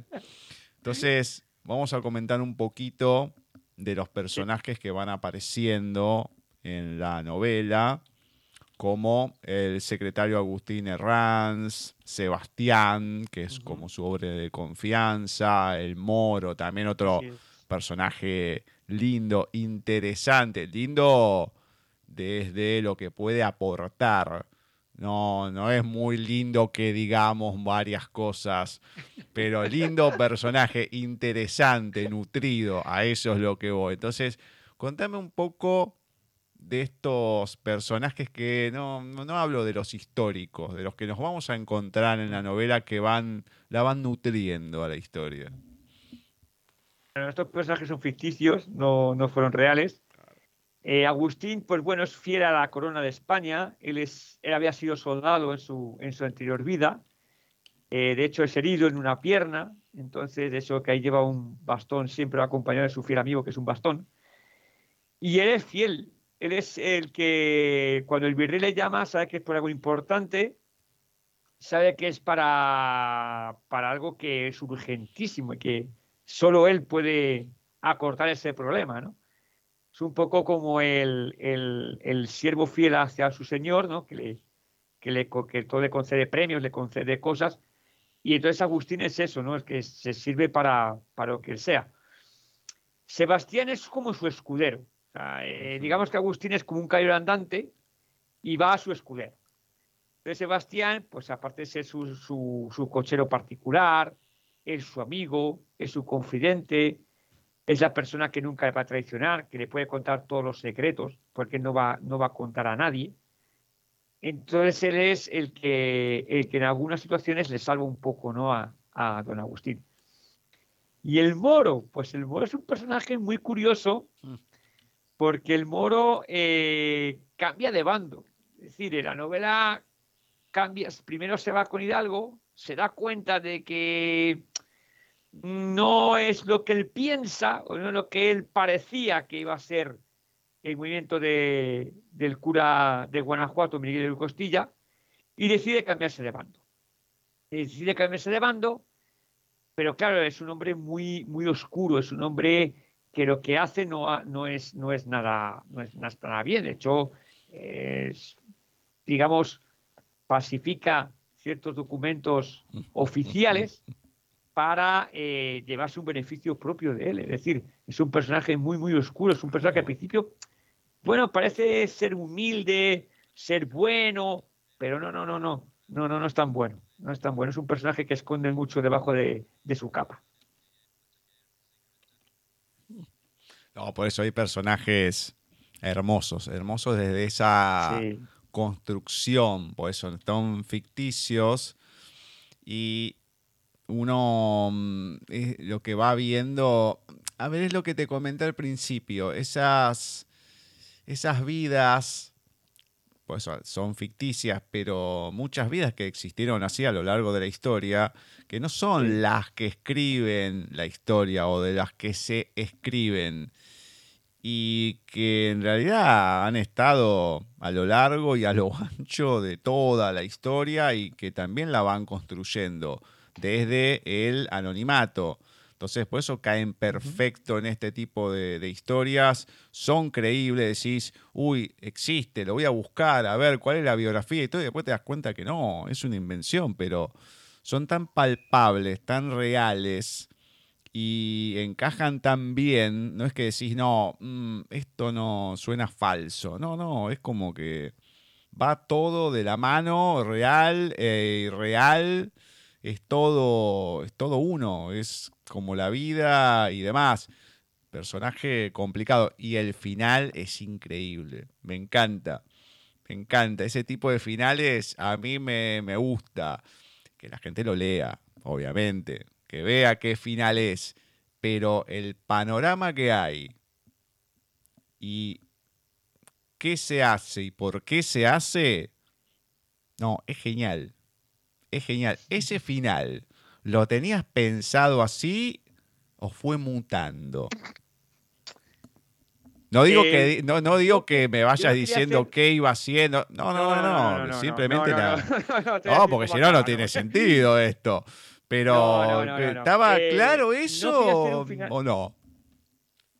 No, yo no quería hacer un final feliz. Porque todas las novelas siempre acaban con un final feliz y todos acaban muy bien, y todos se quieren mucho. No, no, no, no.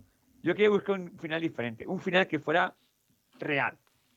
A ver, eh, muchos insurgentes acabaron mal.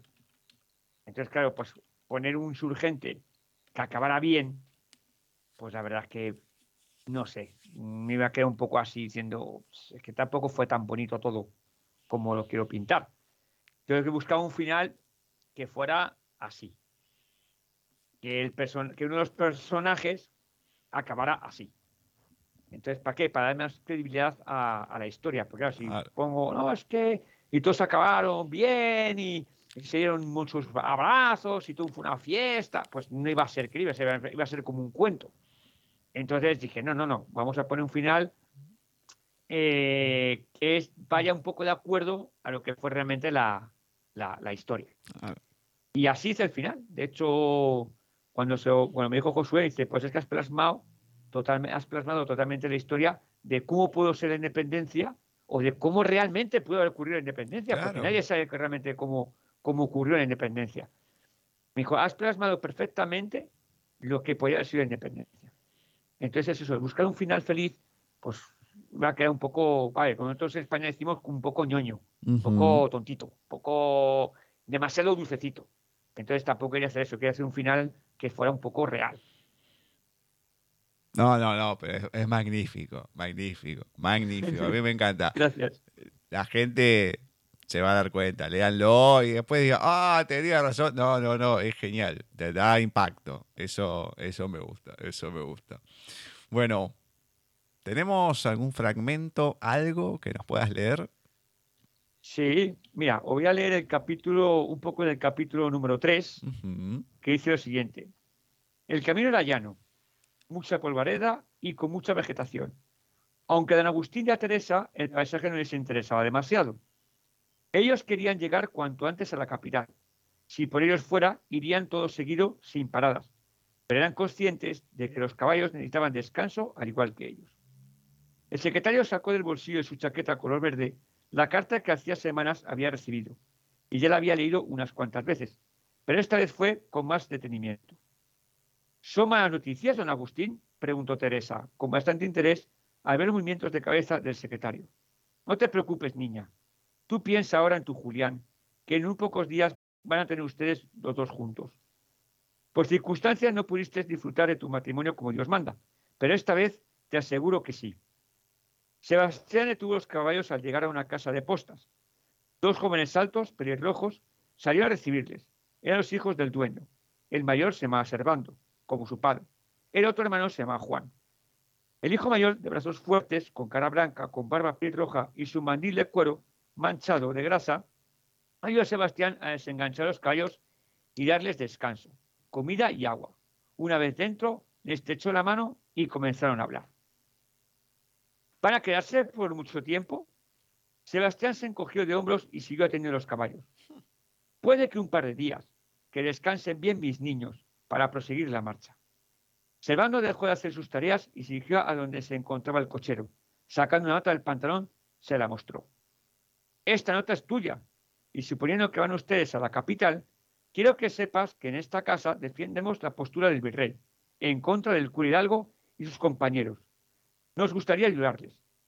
Mi padre y mis hermanos han escuchado noticias de España, nada alentadoras, solo que el valido ese inútil Carlos IV ha abdicado en nombre de su estúpido hijo Fernando VII Ojalá que Napoleón haga algo enseguida. Sebastián no sabía qué decir, lo miró y asintió con la cabeza. No sé exactamente lo que pone la carta, el secretario, pero seguro que intentaremos frenar a Hidalgo y a sus compañeros. En mala hora se opusieron a nuestro virrey. Mm, muy bien.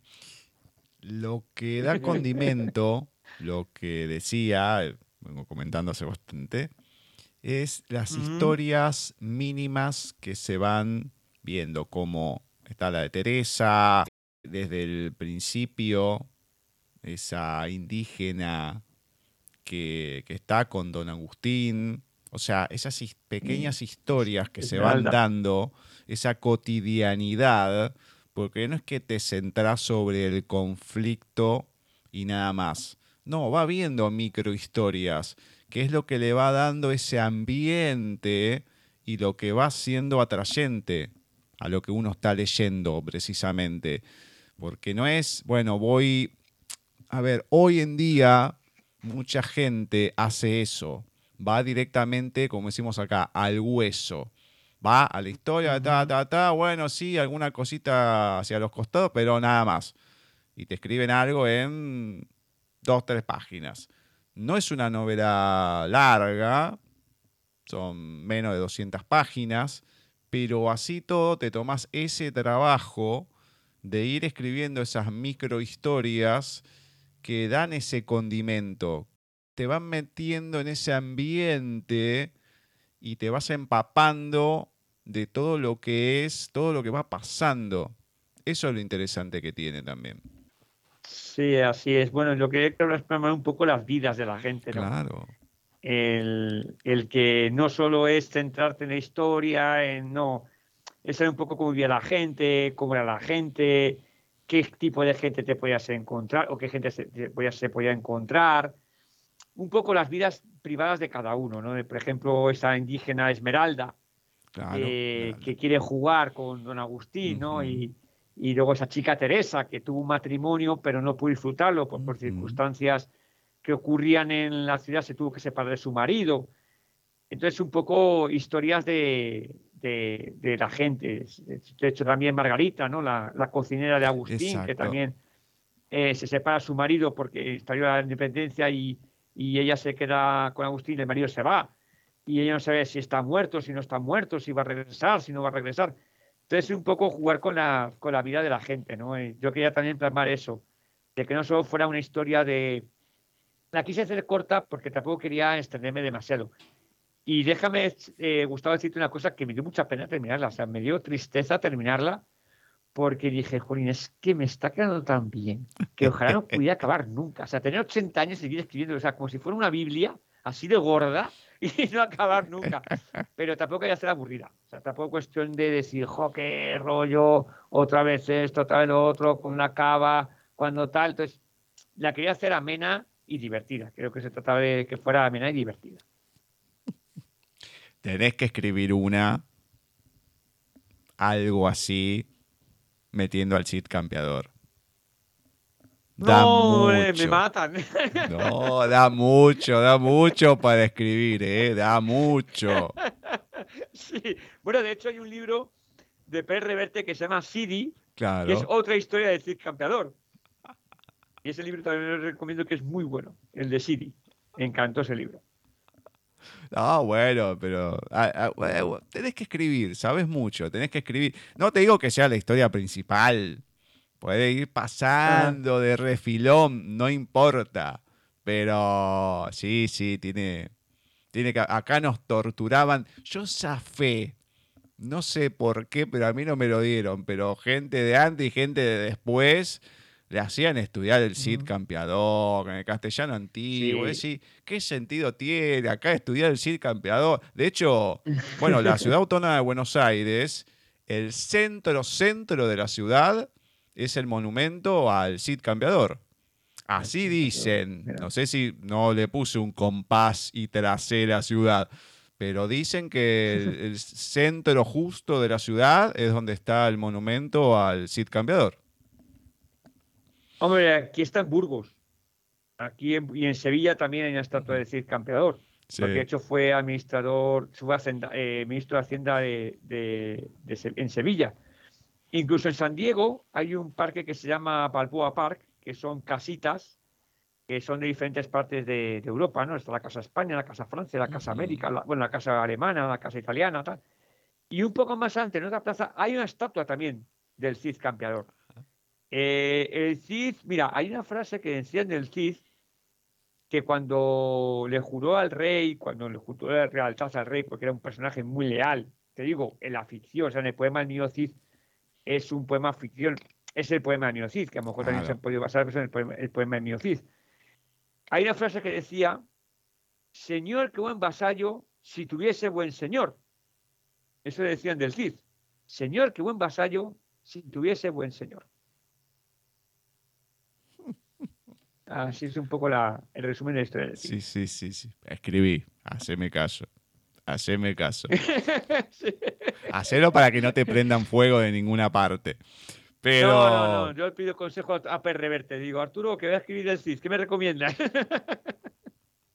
bueno, no creo que le haya ido mal al muchacho en las cosas que ha escrito. Así no, que no, no. Parece que algo ha logrado. Algo ha logrado. Sí, sí, sí. Bueno, contame, Daniel, la gente dónde puede encontrar la novela, dónde te puede encontrar a vos, bueno, todo lo que haya, contámelo. Bueno, yo, mira, yo tengo, yo tengo Facebook, me pueden encontrar por Dani Ferlo, tengo Instagram, también pueden encontrar por ahí, Dani Ferlo, y mi libro pueden encontrar en Amazon. Eh, ya está en, Amazon. Está también, creo que se llama una librería que me dijeron, bueno, hablé con el editor, me dijo una librería eh, no me acuerdo el nombre ahora, le he puesto un mensaje a ver si me puede decir, pero no me ha dicho, no me ha contestado.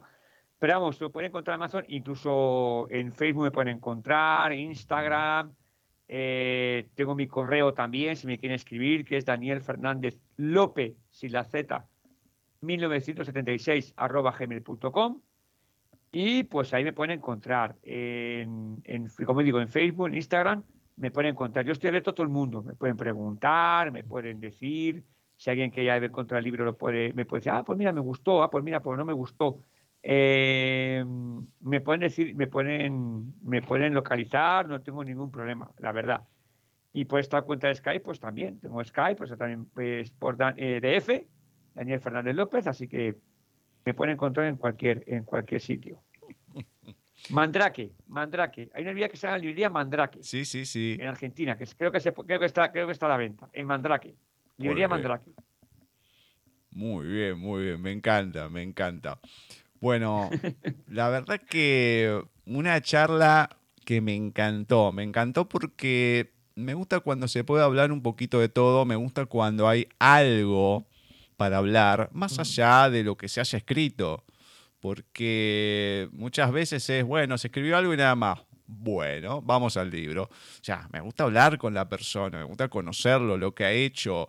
Y acá, si bien la biografía es muy cortita, pero muy cortita, fíjense todo lo que hemos hablado, las vivencias, lo que se ha pasado, lo que ha sido. Y eso es lo más nutrido. Me encanta porque ahí uno después ve por qué las cosas salen como salen, por qué se escribe lo que se escribe y demás. Todo tiene un porqué. Entonces, ¿por qué se llega a eso? Bueno, por todo esto que tiene la persona y bueno, un montón de cosas que no conocemos, tampoco se puede estar preguntando todo, pero me encanta, me encanta la historia con tu mujer, cómo se dio todo, me encanta, esas, peripecias fueron, vinieron, cómo van pasando, me encanta. Y la novela, la verdad que es redonda, me gusta es corta, repito. Y sí, no, a lo mejor si fuera más larga, ¿viste? 400, 500 páginas, sí, hubiese aburrido un poco.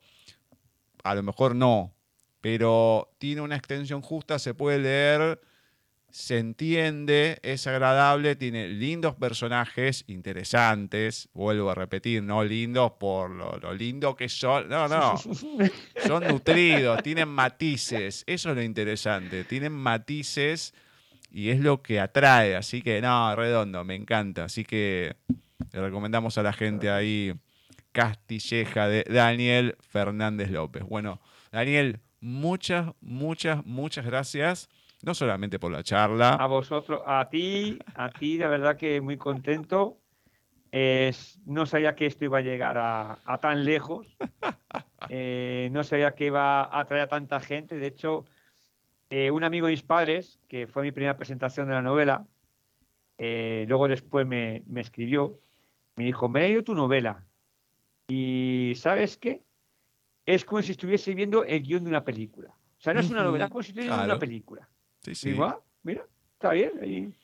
está bien. Entonces un amigo me comentó, me dice, oye, ¿y qué te parece si una cadena de México, de cualquier país, te quiere hacer una película? Digo, yo encantado. ¿eh? Si quieren hacer película, yo encantado. yo no tengo ningún problema. Pero sí, no, muchas gracias, Gustavo. Gracias a toda la gente de, que esté escuchando este programa en Argentina. Eh, yo estoy muy agradecido, de verdad, estoy muy, muy contento con, con editorial, con, Francisco Rullán y Ediciones Russer. Estoy muy contento con Gustavo de Franchi. Me alegro que por fin podamos eh, establecer contacto y me gustaría hablar más con, contigo, Gustavo, que es una persona encantadora. Y la verdad es que muchas, muchas, muchas gracias a toda la gente de Argentina. Che, pibe, aquí os espero cuando quieras. Voy a España. Me encanta, me encanta. Cuando quieras, yo estoy, tenés mi contacto, no hay ningún problema. no te puedo hablar mucho de historia, olvídate. Sí lo puedo matizar, varias cosas, hablamos, como se dio acá. Así, como se va, sin un guion, obviamente, sin seguir algo, pero me encanta a mí la charla y eso. Hasta de fútbol, hasta de fútbol podemos hablar si quieres. El fútbol me encanta, es una pasión que tengo el fútbol. Olvídate, olvídate. Soy del Madrid, ¿eh? soy del Real Madrid. Soy del Real Madrid. Y yo mucho, no soy muy aficionado al Madrid. La verdad, nunca me gustaron demasiado ah. y pues son muy poderosos. Está bien, yo soy de River. Así que ah, hemos conseguido lindas cosas ahí. No puedo decir que no.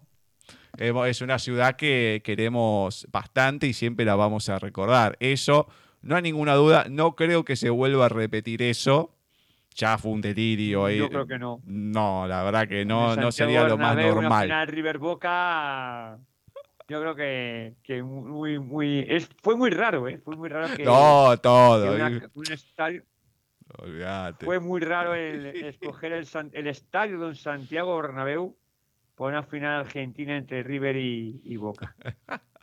por eso, eso Solamente le pasa a los argentinos. Esas cosas que decís, no, esto es imposible. Bueno, sepárenlo porque seguramente algún argentino lo va a hacer porque no es lo normal. Y no porque decía, ay, rompemos molde, no, porque rompemos todo directamente, no dejamos nada en pie, que es una cosa tristísima, pero bueno, así que no importa, es una ciudad que, que Mira, vamos te a querer Te voy a siempre. contar una anécdota que me pasó. A mí en México todo el mundo confundía con argentino. Todo el mundo confundía con argentino.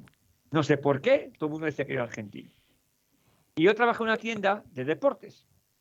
Y entró un argentino, un chaval, pues alto tal, y digo, "Uy, este es argentino seguro. Y me acerco, digo, perdona, ¿eres, es usted, es usted argentino? Me dice, sí, ¿usted es español? Digo, sí. Le dije, ¿River o Boca? Y me contesta, River. Madrid Barça. No, del Madrid. Y ya empezamos a hablar. Pero, che, loco, pero no hay otro tema, dejate de hinchar, o sea, Sí, sí, ese- no, sí, sí, sí. Sí. No, no, increíble. De hecho, hace. Yo ahora estoy desde hace un año, un poco más, con entrevistas a actores de doblaje. Y muchos son de, de Ah. México.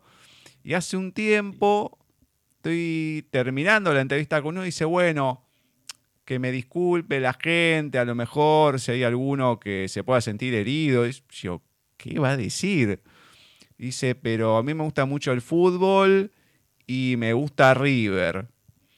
Yo digo, ¡vamos! Le hago que me pego un grito, todo y se queda. Yo, ¿qué sé Estoy yo? contento. Uh. Además que, ¿qué sé yo lo que iba a decir?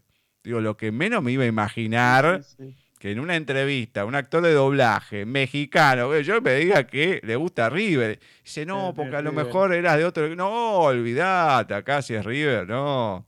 Ya está. O cuando me dicen algo de.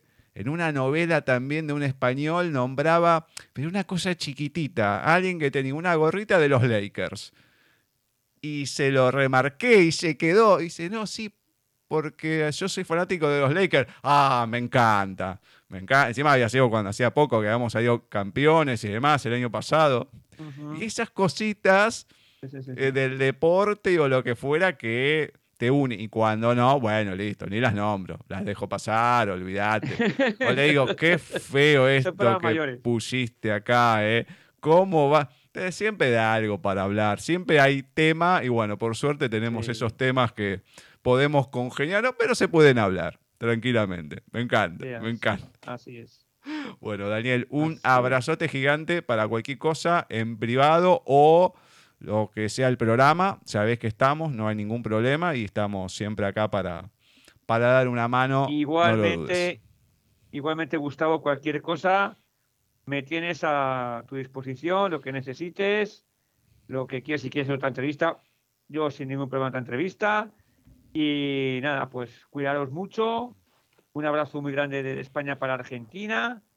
Y que nada, pues lo dicho, que cualquier cosa que la gente que me quiera contactar, que me quiera preguntar, yo estoy dispuesto a todo el mundo, yo no me cierro a nadie y cualquier cosa, pues a la orden. Como dicen en México, yo estamos a la orden y aquí en España, pues a tu servicio y a lo que tú me quieras contar. Espera, Gust- Gustavo, perdona, antes de acabar, mira, eh, me acaba de mandar eh, la editorial que es Librería Mandrake y Mercado Libre en Argentina. Mercado también Libre en también. Cúspide, Argentina, se puede comprar, la- la- se puede comprar, se puede adquirir la novela. Muy bien, Mandrake, Mercado Libre y Cúspide. Genial, genial. Sí, sí, Y son las que habitualmente Cúspide, ponen. Cúspide, eh, Cúspide, sí, Claro. sí, me la acaban de mandar ahora mismo. Perfecto. Pues qué, eh, qué eficaz, Kiko, ¿eh? Qué eficaz, es justo. Estamos terminando, pack, y lo manda. Muy bien, muy bien, muy bien. Mañana, oye, me tienes que mandar, me lo tienes que decir, porque tengo una entrevista con Gustavo que me va a preguntar. Y, vale, no te lo mando, no te lo mando. Y me la acaban de mandar ahora. Qué grande, me encanta, me encanta. Hasta el último momento. Dios mío. Bueno, cuídate y hablamos. Muy bien, Gustavo, cuídate mucho y que pases muy, muy buen día. Abrazo. Abrazos para ti también.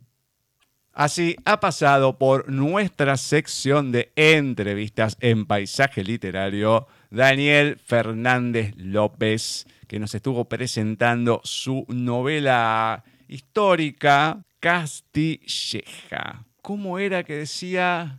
Histórica y contrahistórica, o, o la contrahistoria, la historia y la contrahistoria.